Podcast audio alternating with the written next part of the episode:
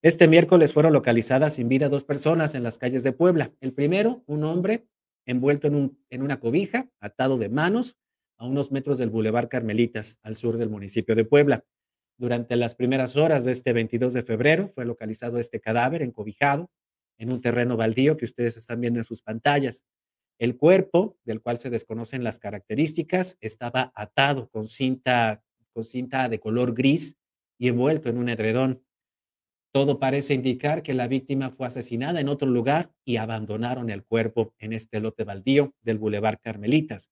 Autoridades ministeriales comenzaron las investigaciones para establecer la identidad del, del hombre, así como el móvil de este crimen. No es nada, vaya, es prácticamente de todos los veces y de todas las semanas que se encuentran cadáveres arrojados en distintos puntos de la ciudad de Puebla, al parecer después de haber sido torturados. También fue localizado hoy el cuerpo de una persona en avanzado, estado de descomposición en un terreno baldío en las calles 19 Norte y 2 Poniente de la colonia San Matías. La fiscalía reportó que una mujer que recolectaba a PET se percató del cadáver y dio aviso a las autoridades. Elementos policiales confirmaron que se trataba del cuerpo de una persona en estado de putrefacción.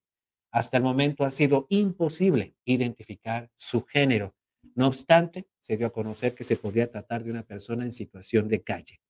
Fíjese nada más, nada más, solamente, de acuerdo con reportes periodísticos, durante enero se contabilizaron alrededor de cinco personas fallecidas en esta capital, personas que vivían en la calle. Es un problema grave, especialmente después de la pandemia y además con la entrada de otro tipo de drogas eh, muy, muy, muy duras, muy, muy difíciles para las personas que se vuelven adictas a ellas y que los hace perder todo y andar en la calle. Y no se puede hacer nada. Porque si tú intentas llevar a esa gente a un albergue, estás violando sus derechos humanos. Tiene que ser por, por su propia decisión.